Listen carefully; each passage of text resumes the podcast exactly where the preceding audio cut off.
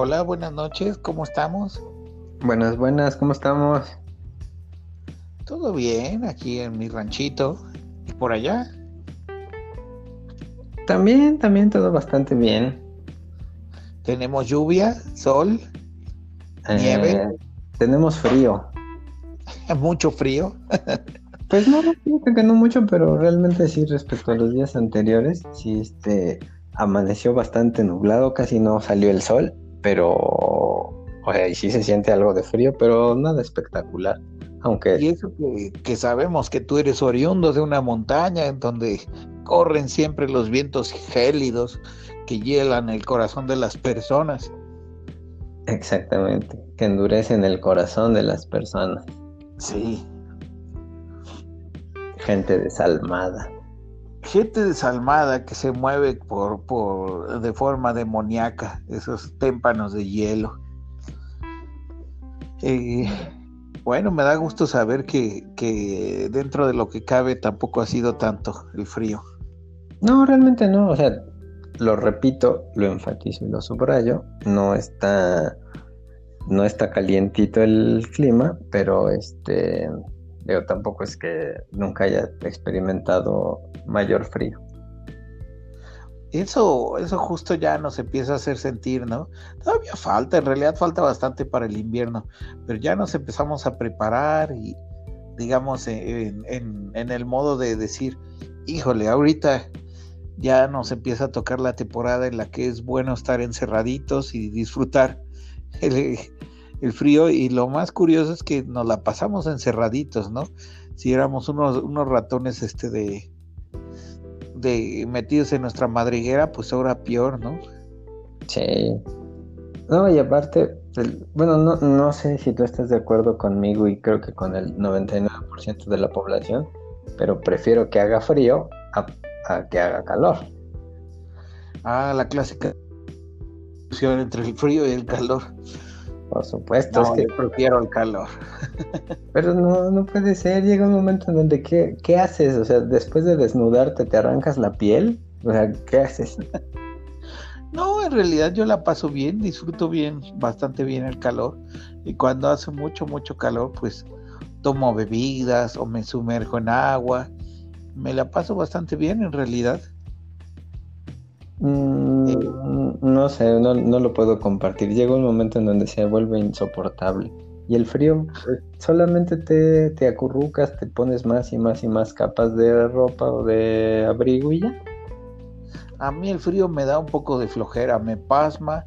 Y por otro lado, si uno se está moviendo y tiene capas, hay que estarse quitando y poniendo capas. Es incómodo. Eh, en especial además si estás en un país frío como realmente frío, no, no como aquí en México. Entonces lo que ocurre es que llegas a un lugar, te forras, luego te quitas todas las capas porque llegas y el lugar tiene, eh, bueno, clima, ¿no? Y calefacción. Te quitas todo y ya estás bien y después y otra vez hay que volverse a poner todo y tienes estos cambios de temperatura que son tremendos. Se te caen los guantes, los pierdes quién sabe dónde una incomodidad total. Y eso además, si tienes que lavar, por ejemplo, que eso me tocó alguna vez, pasé un, un, tiempo en Canadá, una parte en Canadá.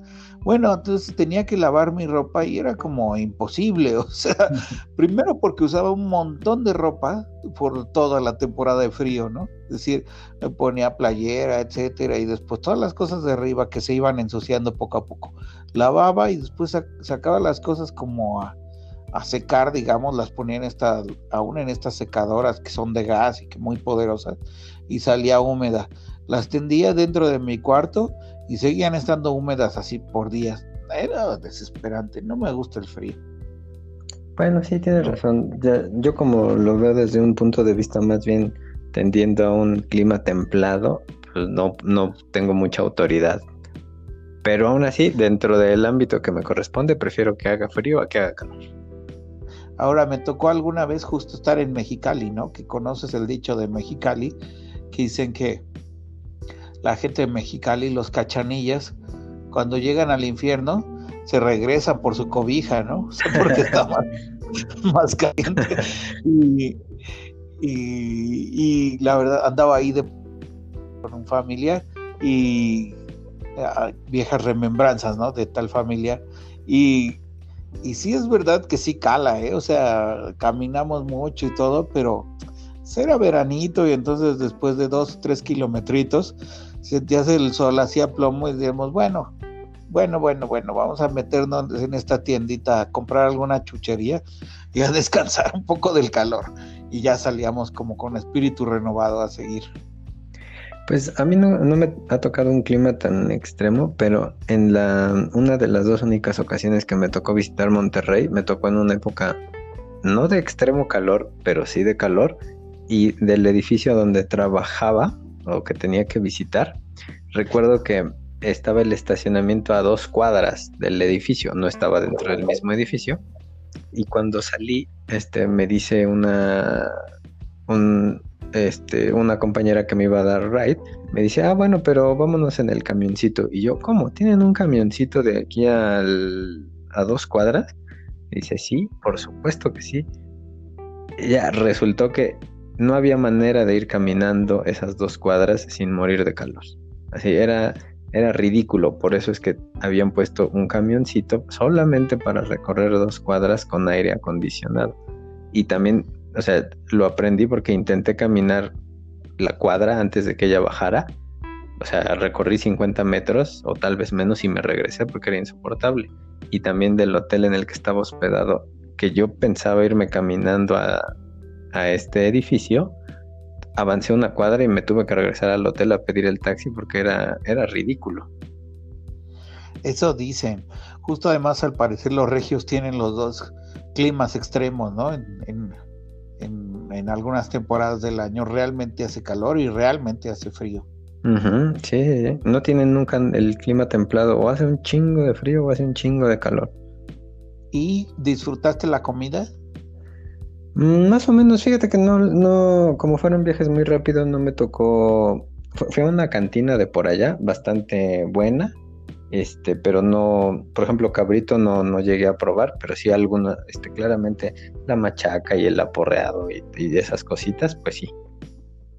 Yo comí en, cabrito en Monterrey, justo en, uno de estos restaurantes, este, así que me sugirieron, fui con al rey del cabrito, si no mal recuerdo, y, y, realmente sí estaba espectacular, ¿eh? era muy, muy bueno, o sea, me gustó muchísimo.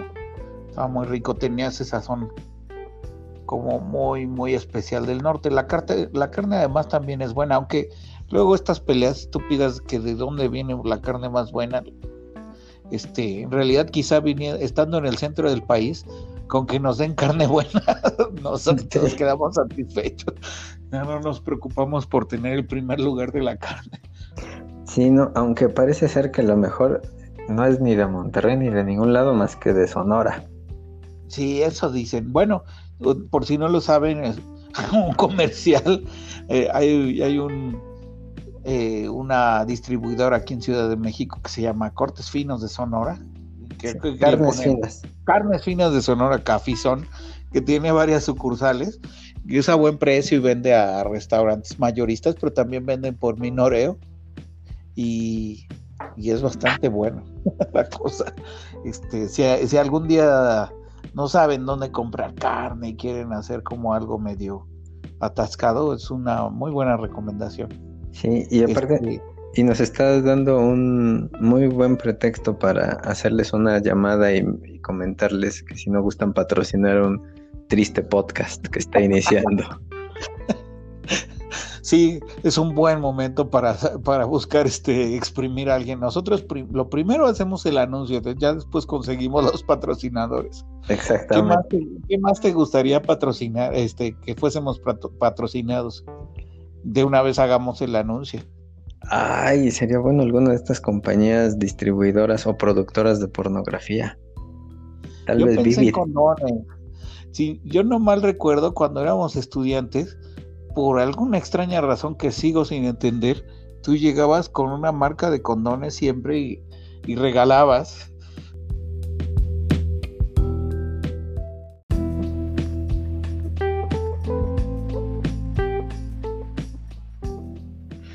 Entonces justo llegabas tú con, con esta marca de condones, recuerdo, y, nos los dabas así como, como promoción. Yo no entiendo qué onda, creo que hasta playeras llegabas a tener con, con esa marca. ¿Tú recuerdas qué marca era? Era Durex, si no mal recuerdo. No, la marca es Profilatex. Ah, Profilatex. ¿Y por qué? ¿De dónde llegó ese patrocinio? Ah, es. ¿A poco tenía esta buena fama o qué onda?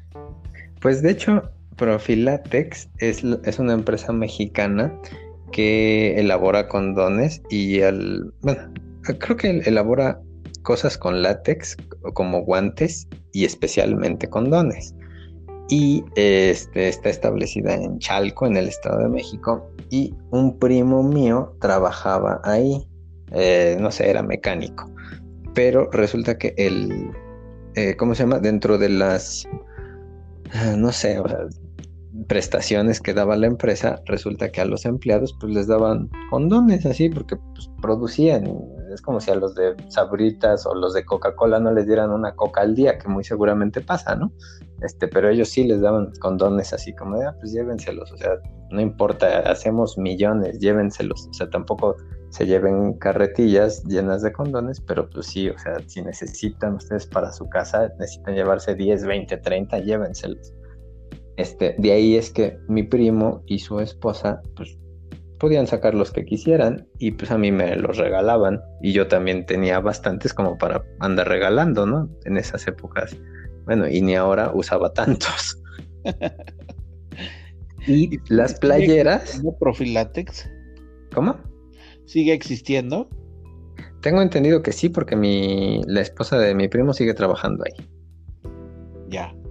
Ah, bueno, y de hecho, este, mandan condones a, a, a varios países, por ejemplo, al menos a Perú mandan eh, para el sistema de salud de Perú y de hecho aquí en el Seguro Social de México los condones que te dan de forma gratuita son hechos por Profilatex y hay algunas otras marcas comerciales que son de Profilatex como tal. Ya. Y, y tengo tengo bastante, eh, tengo entendido que son de muy buena calidad en términos de resistencia, porque dentro de las pruebas que hacían, este, los ponían, digamos que a competir contra otras, eh, ¿cómo se llama? Marcas más comerciales, como Durex y Zico, este, y, y, resistían mucho más los condones de Profilatex. Tengo entendido que por el origen del látex, este, algo, algo pasa, no me acuerdo exactamente como cuál país es el bueno en la producción de látex, pero era donde lo conseguían este, eh, en, esta empresa, a diferencia de Zico, por ejemplo, que era con quien, mm, eh, según ellos las pruebas, era quien siempre salía peor parado. Bueno, pero alerta, y es que un poco sí, la textura no era tan, suavecita, digamos. Sí, no, eran un poco más gruesos de lo normal, pero bueno, también te daban bastante más resistencia. Sí, digamos, era para prácticas de alto riesgo. Era un win-win.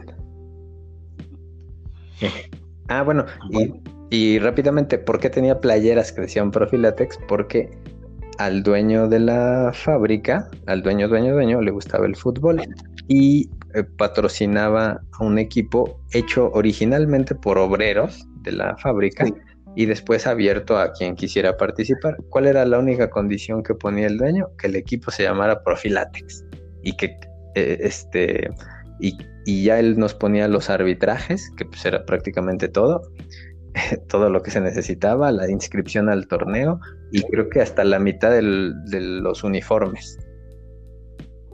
Bueno, bastante bien. O sea, sí, la jugaste para Profilatex?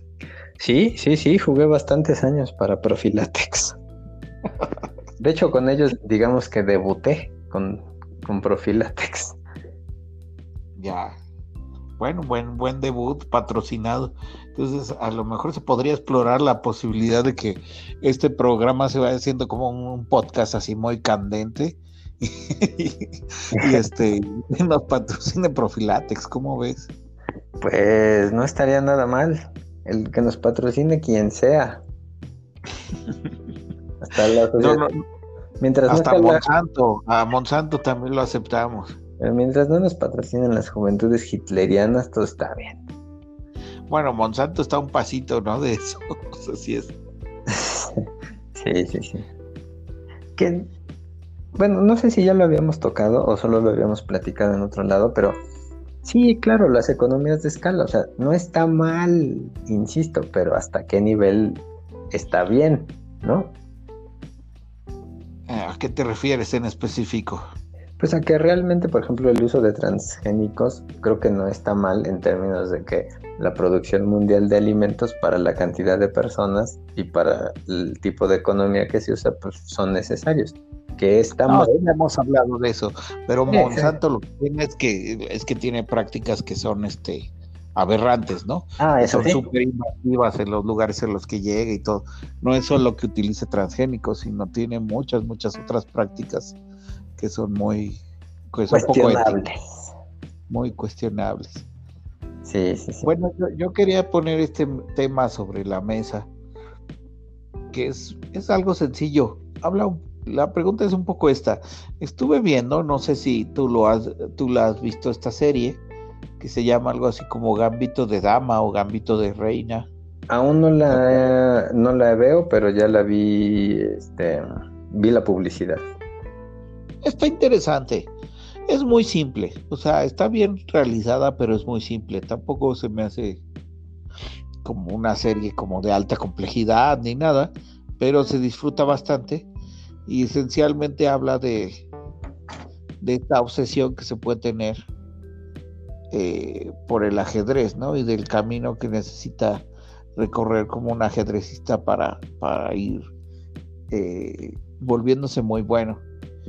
y, bueno, justo pensando en eso, eh, pues este es un, digamos, no es la primera vez que hace, se hace esto. Está el, el libro este de, el cuento este de Stephen Zweig, este, que habla de, de un ajedrecista que justo, pues bueno, es un cuate que es un cuento en donde recluyen a una persona, está recluido en un lugar y no sabe bien por qué, o sea, lo atrapan, lo encarcelan y estando en este lugar que no entiende bien por qué, en el cual no le dan ninguna información y diario le hacen un interrogatorio, está a punto de volverse loco. Y, y, logra robar en medio de su cautiverio este, en unos pocos minutos que tiene diario antes de que lo vayan a meter a su cuarto en el cual está encerrado completamente solo, logra robar un libro. Cuando lo roba, dice, bueno, ya un libro, este, se va a volver algo preciado, ¿no? Por fin tengo una forma de distraerme, después de que ya está perdiendo la noción del tiempo.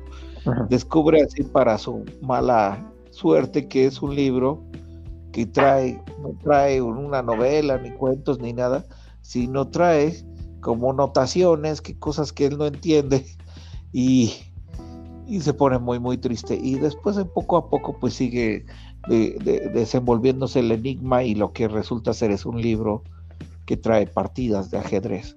Mm. Este, entonces empieza, aprende a jugar, ve cómo se pueden mover las fichas, todo, y entonces empieza a entusiasmar mucho, mucho, porque bueno, en ese momento es la única forma que puede pasar el tiempo, entonces empieza a recrear primero las partidas que vienen ahí, las disfruta mucho, pero en algún momento, bueno, empieza a jugar y la manera es que pues no puede jugar más que contra él mismo. Entonces juega él ambas partidas blancas y negras y va haciéndose como cada vez más, más apasionado, pero de la misma forma hasta a punto de volverse loco. Eh, es, es un cuento muy interesante y de alguna forma eh, esta, esta serie, bueno, también tiene como esa obsesión por el ajedrez. Y, bueno, lo que, lo que yo quería preguntarte es si alguna vez, bueno, pensando en el ajedrez como deporte, ¿no? Competitivo. O la otra, la otra pasión que se vuelve, puede volver una obsesión es el juego mismo, ¿no? En esta novela de, de Dostoyevsky que se llama El jugador, pues justo aparece como alguien se, empieza a obsesionar y además dentro de esa obsesión se la vive en un casino, empieza a conocer como personajes de la peor realea que, que están ahí, que tienen, algunos tienen estrategias para jugar, son gente así ultra decadente que está todos consumidas por el juego y, del mismo tiempo tiene una obsesión y es una es una imposibilidad, ¿no? Para el personaje principal dejar el juego cuando debería. Entonces mi pregunta es si si bueno, si tú has compartido esa obsesión en algún momento de tu vida, ya sea por estos juegos de azar o por estos juegos de competencia, que hayas sentido que, que te ha consumido, que, que, que, te ha tentado como para pasarte al otro lado de la cordura.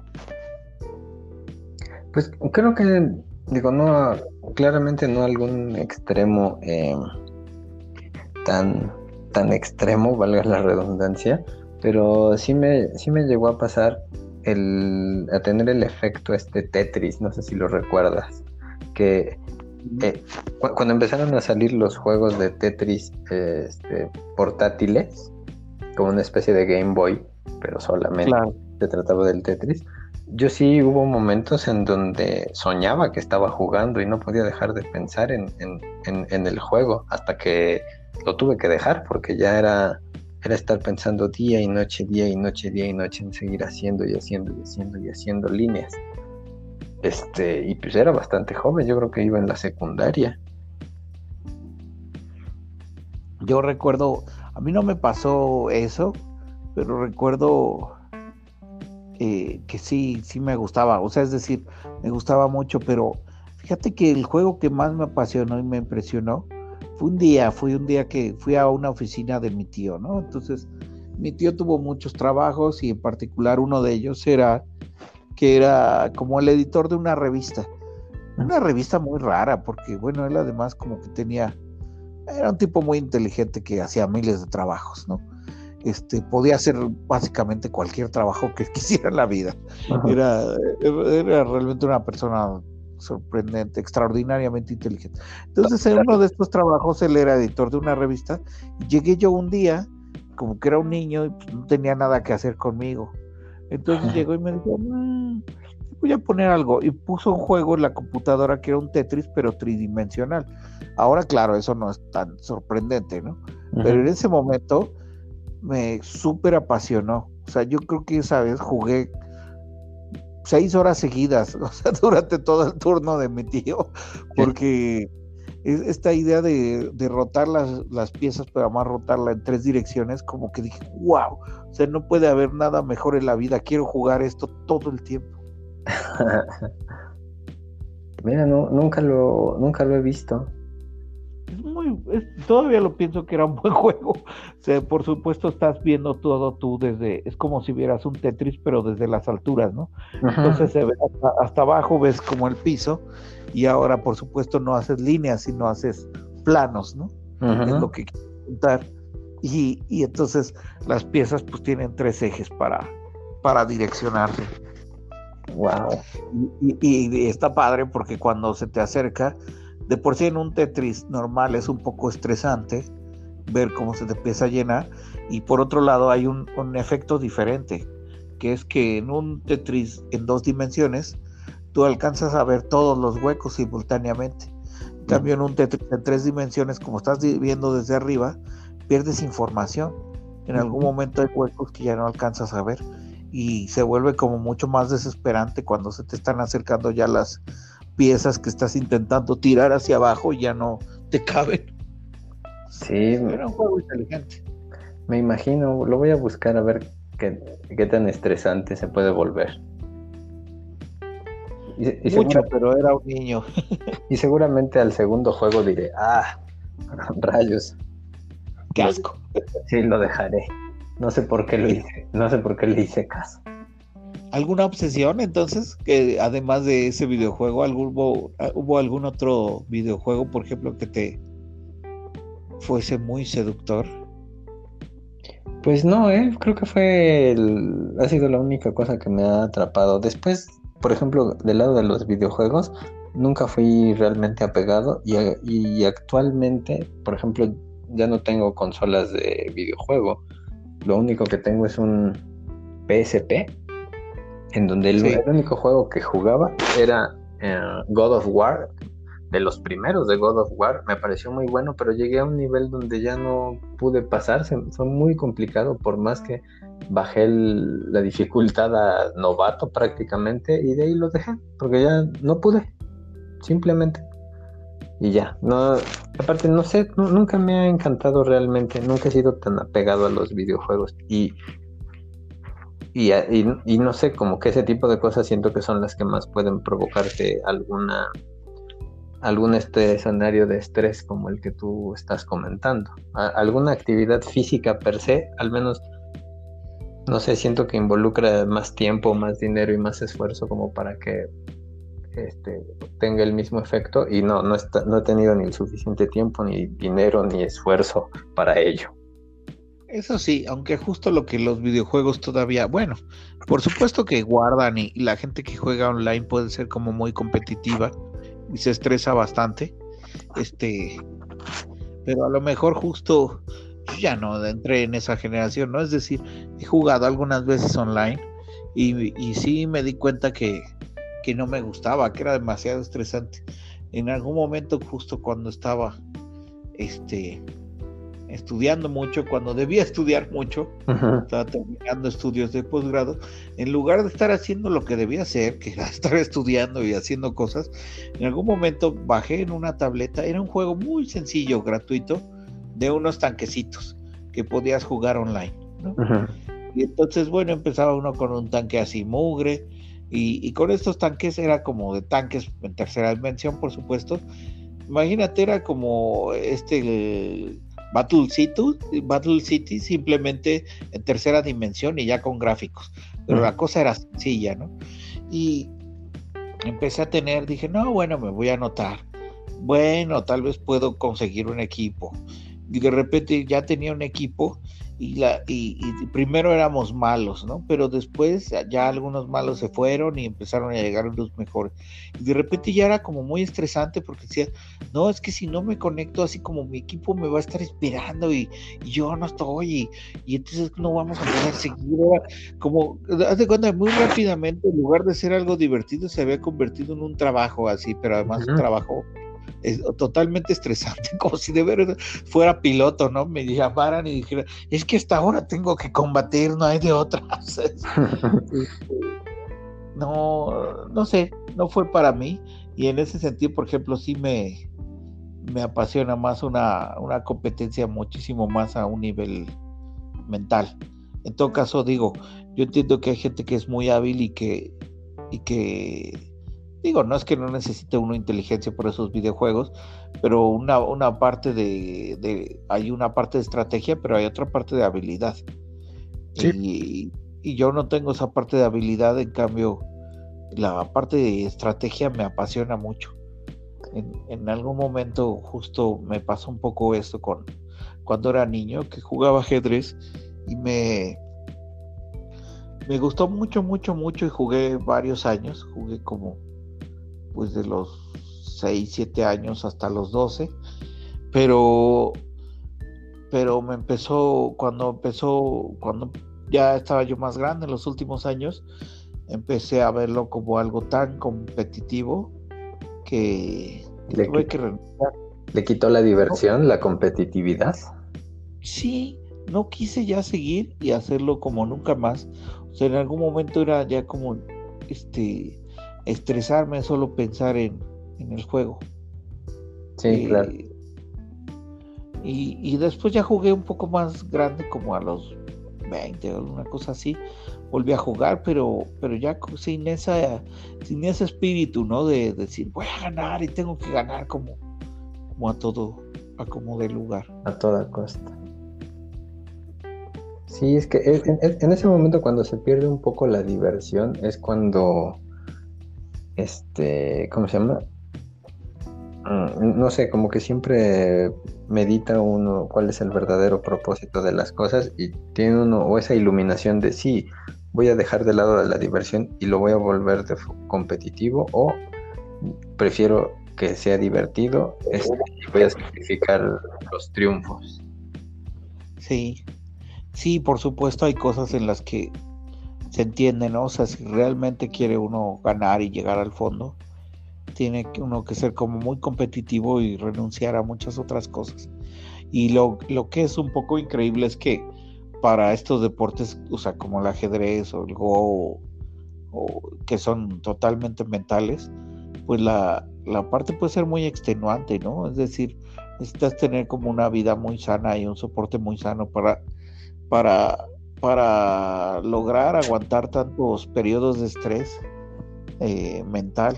O sea, son deportes pesados. Sí, hay un muy buen documental en, en Netflix acerca de, del, Go, eh, que se trata, eh, si no mal recuerdo, de de cómo un programa de, con cierta inteligencia artificial le, le acaba ganando al, campeón mundial de Go. Y, pues habla como, de la debacle de este jugador, porque realmente era alguien imparable y se pensaba que de una computadora no iba a tener la suficiente destreza como para poder ganarle a un humano en Go, y lo hizo. Claro, porque el Go era como una de las de los juegos que todavía estaban como por conquistar, ¿no? Si no han visto nunca el Go, este audio escuchas, este, bueno, el tablero es muchísimo más grande que el del ajedrez. Solamente tienen dos tipos de piezas, o sea, hay blancas y negras y ya. Y es un juego territorial en donde se trata como de ir envolviendo al enemigo. Pero la cosa es que como el tablero es más grande, hay muchas, muchas piecitas entonces, en principio, uno puede tener como más, más combinaciones que el ajedrez. Y los jugadores de Go, ellos dicen que bueno, que tienen mayor complejidad que el ajedrez en muchos sentidos. Y muchos de los jugadores de Go, bueno, algunos de ellos fueron primero ajedrecistas, ¿no? Este, entonces, bueno, está la historia esta de justo cómo Kasparov perdió ante, ante Deep Blue aunque siempre fue un poco fishy cómo pasó todo eso, un poco sospechoso porque hagan de cuenta que llevaron a esta computadora armada por IBM, este compitió contra Kasparov y de alguna forma presionaron a Kasparov y todo durante todo el tiempo que estuvo en su hotel y todo lo andaron, lo estuvieron haciendo sentir un poco perseguido. Y luego, una vez que ganó IBM, lo que hizo fue desmantelar la computadora y casi casi deshacerla para que nunca se pudiera saber así cómo funcionaba ni nada. O sea, digamos como muy, una estrategia muy, muy comercial, muy poco científica, ¿no? En cierto sentido. que se, eh, de hecho, hasta Kasparov en algún momento eh, dijo que sospechaba que quizá Karpov estaba detrás del funcionamiento de Deep Blue, que, lo podrían estar consultando. Como el robot turco. Sí. Eh, y entonces, bueno, el, primero en caer, digamos, el primer campeón fue el del ajedrez, pero se esperaba que el campeón de, de Go, pues no, no fuese tan, tan fácil que cayese en el sentido que es, ahí es más complejo computacionalmente el Go. Pero bueno, justo lo que nos está diciendo nuestro compañero Stanislav es que ya cayó también, ¿no?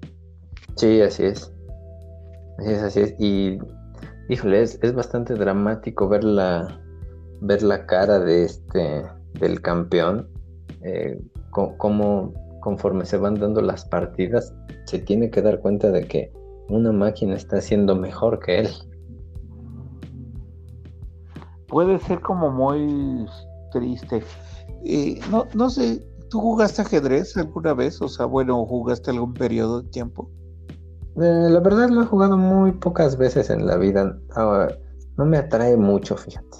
Eh, es chistoso porque últimamente, de hecho, he he encontrado algún canal de YouTube donde recrean eh, juegos muy clásicos de los grandes este, campeones, de las grandes partidas, y más o menos van explicando por qué tomaron esa determinación, qué opciones había, este, te lo, te lo van contando pues realmente como, una, como un cuento, como una batalla, ¿no? Que a final de cuentas lo es, pero no es lo mismo este, digamos que analizarlo en vivo, con cierta, que, no tienes todos los escenarios en mente, si, a menos que seas muy bueno, y otras que ya te, te narren el partido, este, habiendo tenido tiempo de analizarlo. El punto es que me gusta verlo, eh, me entretiene bastante, pero realmente jugarlo no, no me motiva mucho. Bueno, a mí me pasaba justo así, cuando era niño entonces tenía libros y estudiaba, ¿no? Pero algunas partes eran como de estudio mismo, pero hay libros que son como de placer, ¿no? De recrear partidas y en las partidas recreadas, las partidas vienen comentadas y van comentando como cada jugada y, y por qué pasó eso y, cuál fue como la sorpresa de que alguien jugara de alguna forma o de otra. Y realmente se disfruta, o sea, la literatura del ajedrez, eh, la lectura de partidas clásicas es así como, para empezar, es una forma como cultural de, ver cómo juega la gente ajedrez, los estilos y la forma.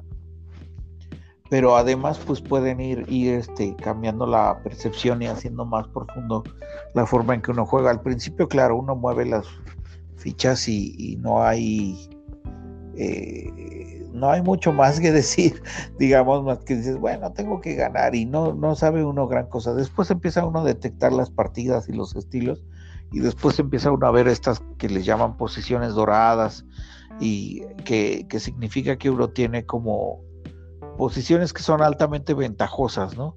Este, combinaciones de piezas que le gustaría uno tener en distintas posiciones del, de la partida o lugares de eh, en los que uno le gustaría dominar la, la, con sus piezas, porque usualmente tiene como eh, jugadas privilegiadas desde esa perspectiva.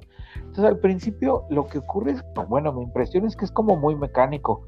Este, si uno no, no sabe jugar al principio, realmente parece mecánico y no empieza, no ve, no, es hasta aburrido.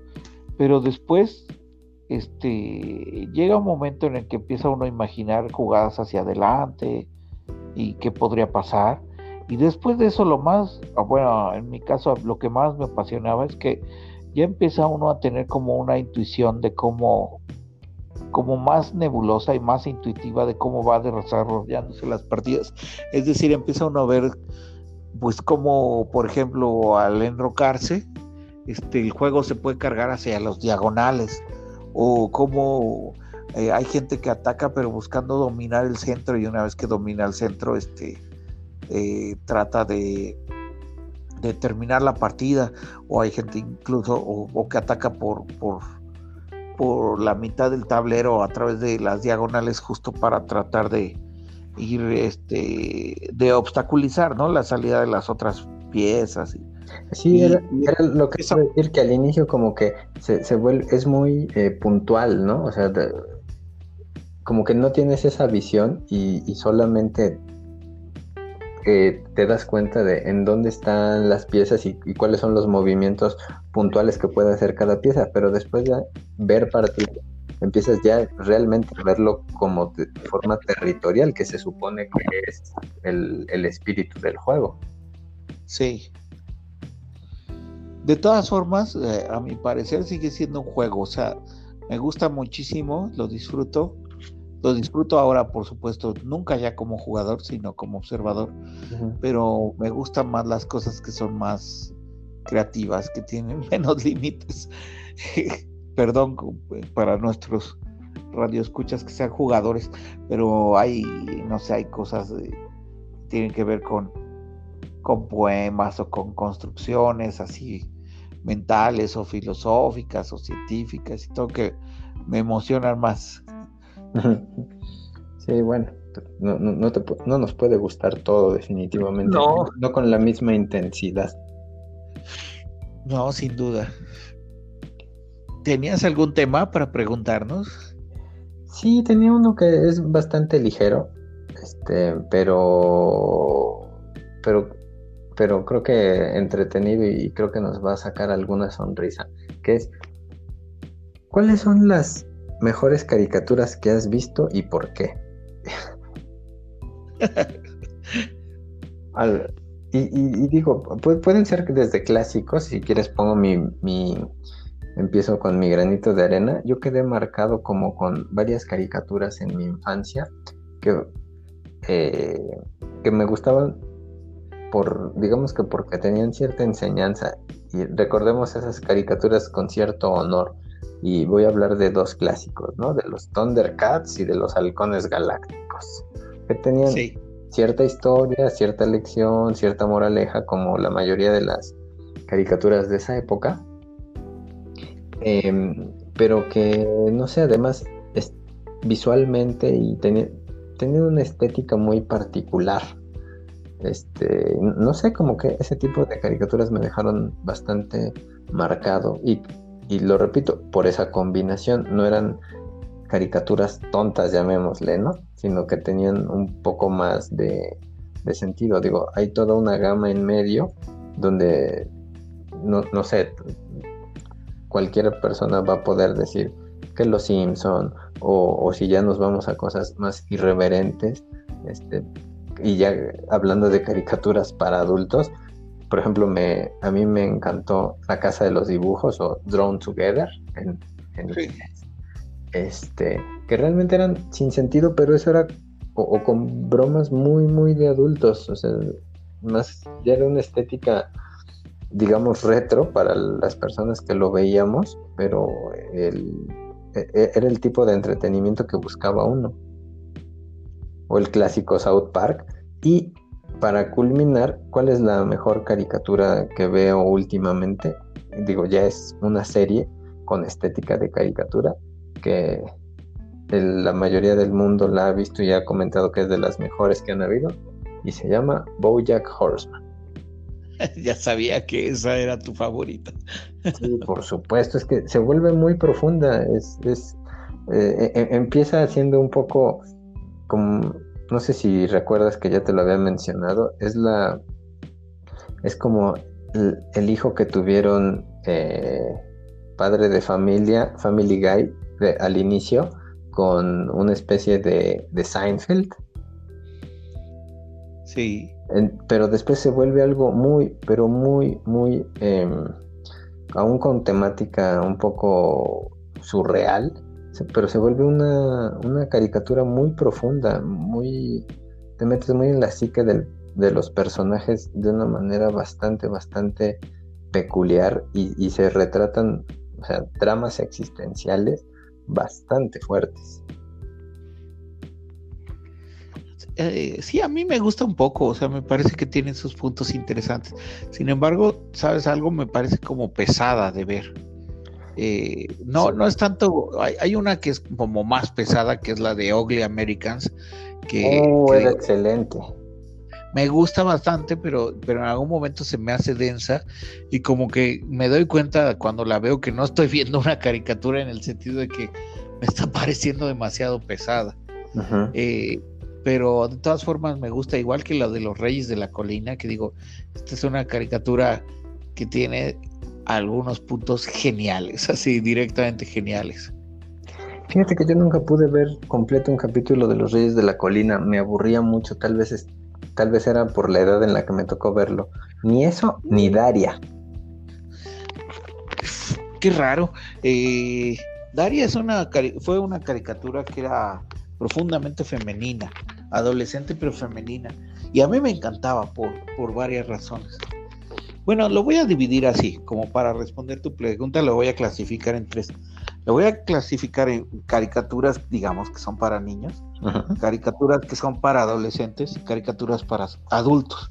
Y a mí me parece que las tres son, de veras, son muy diferentes, ¿no? Sí. O sea, te diría que, por ejemplo, de estas caricaturas para adolescentes, a mí Daria me, encantó porque de alguna forma era irreverente y al mismo tiempo mostraba, Daria era así como, bueno, a veces tenía que hacer, tomar sus reglas y construir sus decisiones, pero era una adolescente, entonces había muchas cosas que no podía resolver por ella sola y que terminaba necesitando ayuda de sus papás a los cuales odiaba y despreciaba al mismo tiempo, o a veces tenía que doblarse ante ellos y y aprender la lección que ellos le podían dar, o de su hermana, o su o sus amigos. Entonces a mí me parecía como bien tratado. Otra caricatura que yo diría que es adolescente es eh, Dogman, a pesar de que eh, el tema es un poco subidito de tono, en realidad la, la, forma en que está estructurado Dogman es una caricatura muy, muy irreverente que se se mea un poco como en todos los valores y al mismo tiempo está, estaba dibujada como de forma asquerosa, de tal forma que, que es como escatológica e increíblemente muchas veces no es escatológica porque a diferencia, por ejemplo, de estas caricaturas que hemos mencionado como Ugly Americans u otras, este, o South Park, que, que aparece directamente la parte escatológica, en Dogman siempre tenía como un como una cortinilla que te, decía todo sin enseñarte nada de lo terrible que podía ser. Pero aún así, fíjate que me parecía, eh, hablando del tema escatológico, tal vez South Park era tan explícito que se volvía como relativamente eh, velado, o sea, dentro de la misma explicidad, o como, ¿cómo se le llamaría? Dentro de lo mismo explícito que podría ser, se suavizaban las cosas. Y Dogman era una caricatura bastante, bastante oscura. Realmente te, te hacía sentir un poquito más denso el ambiente. Sí, era, y además podía ser ácida, algunas veces podía ser profundamente ácida, ¿no? Bastante. sí. sí a, a, mí me gustaba. Bueno, digamos, Dogman quizás sí estaba a veces un poco entre lo adolescente y lo adulto. Sí.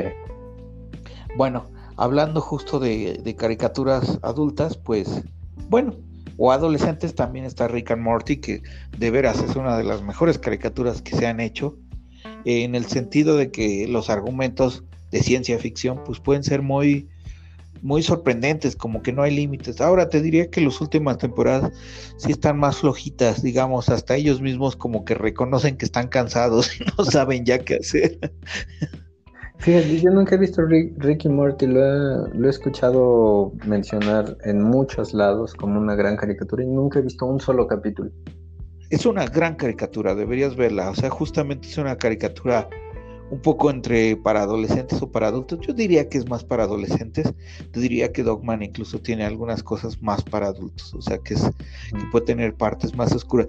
Y South Park, por ejemplo, esa yo creo que es una caricatura para adultos que de veras tiene algunas partes que son horribles, horribles y, y que, que no, como dicen, no debería verla nadie, pero especialmente ningún niño ni ningún adolescente. O sea, por supuesto hay episodios que son muy tontos y que eh, no pasa nada, ¿no? O sea, eh, no, no me refiero a eso, pero hay un episodio en donde muestran, por ejemplo, cómo van a eh, muestran cómo el mundo hizo mierda a Britney Spears, lo cual es una cosa que es verdad, que la tienen ahora ahí maniatada el padre, que la tienen tomando fármacos, y después ellos dicen, bueno, pero vamos a seguir y, ya saben, lo que ocurre es que pues ya dicen que hay una nueva muchachita que se llama Miley Cyrus y que con ella pues va a volver las buenas cosechas. O sea, una madre así de, de no mames, o sea, ellos, ellos ya asumen que, ese es el ritmo de vida estadounidense,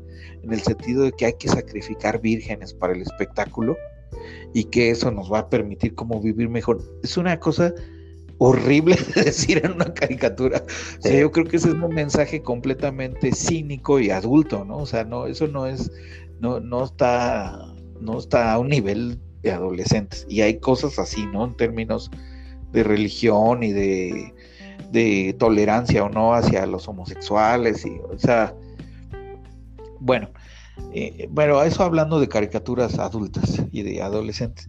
Y en términos de caricaturas de niños, por supuesto, uno recuerda quizá las, las que son más cercanas a su niñez.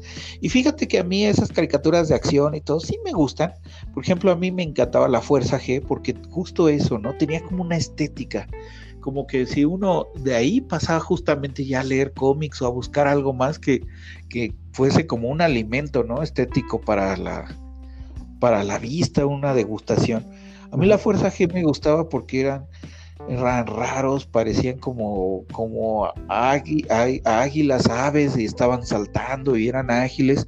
Y la, la misma temática que estaba ambientada en los 70s, que es una serie producida en Japón, pues tenía pues tenía como mucho interés, me causaba interés. No se entendía ni madres de la trama y ya grande entendí por qué.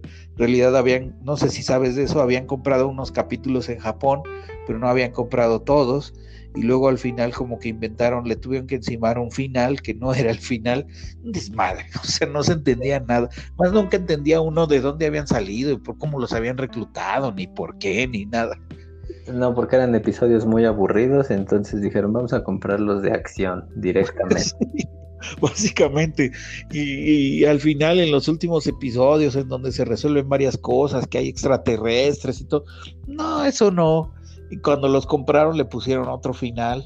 En realidad creo que el final original, creo que se sacrifican y todo para la humanidad. dijeron, no, esto está súper acá, esto está súper tétrico, vamos a cambiarlo.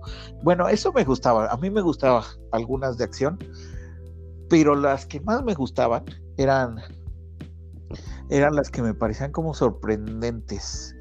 Eh, por ejemplo, el duende mágico, que había un, era japonesa también, se llamaba Samed, el duende mágico, era un duende que concedía como deseos y los deseos eh, ocurrían para los niños y, pasaban muchas cosas, pero a final de la tarde el deseo se acababa, ¿no? Y eran deseos así como de, bueno, quiero volar o quiero ser gordo o quiero... ¿Era este que, que vivía en la arena? Sí, y como que salía y se desenterraba de la arena. Otro, es, una idea como recurrente en la caricatura japonesa. Un, ejemplo también clásico es el ejemplo de del el, ¿cómo se llamaba este? Donde salía Novita, el, gato el gato cósmico.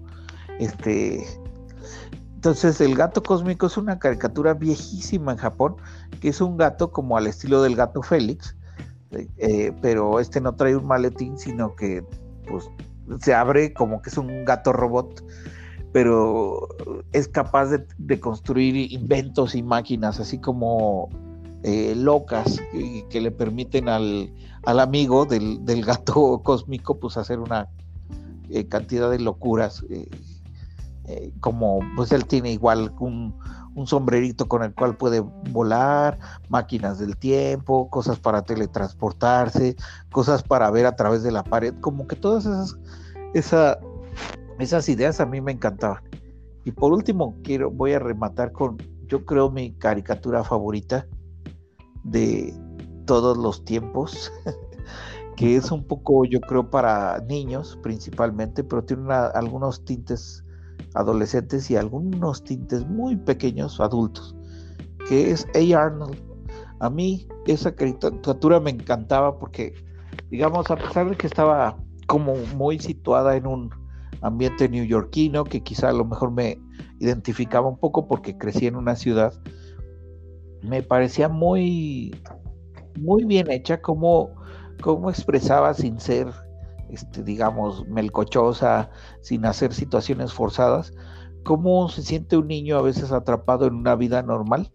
Y, sin embargo, un niño pues también tiene matices de, de sentimientos, de, de, tener situaciones que le parecen adversas, de estar contento por distintas razones, amistades, lealtades, traiciones, de todo. Y al mismo tiempo ese, ese mundo de niños no se restringe un poco solo a lo que pasan a los niños, eh, con los niños, sino que la interacción entre niños y adultos también va afectando a todos, a los niños y a los adultos.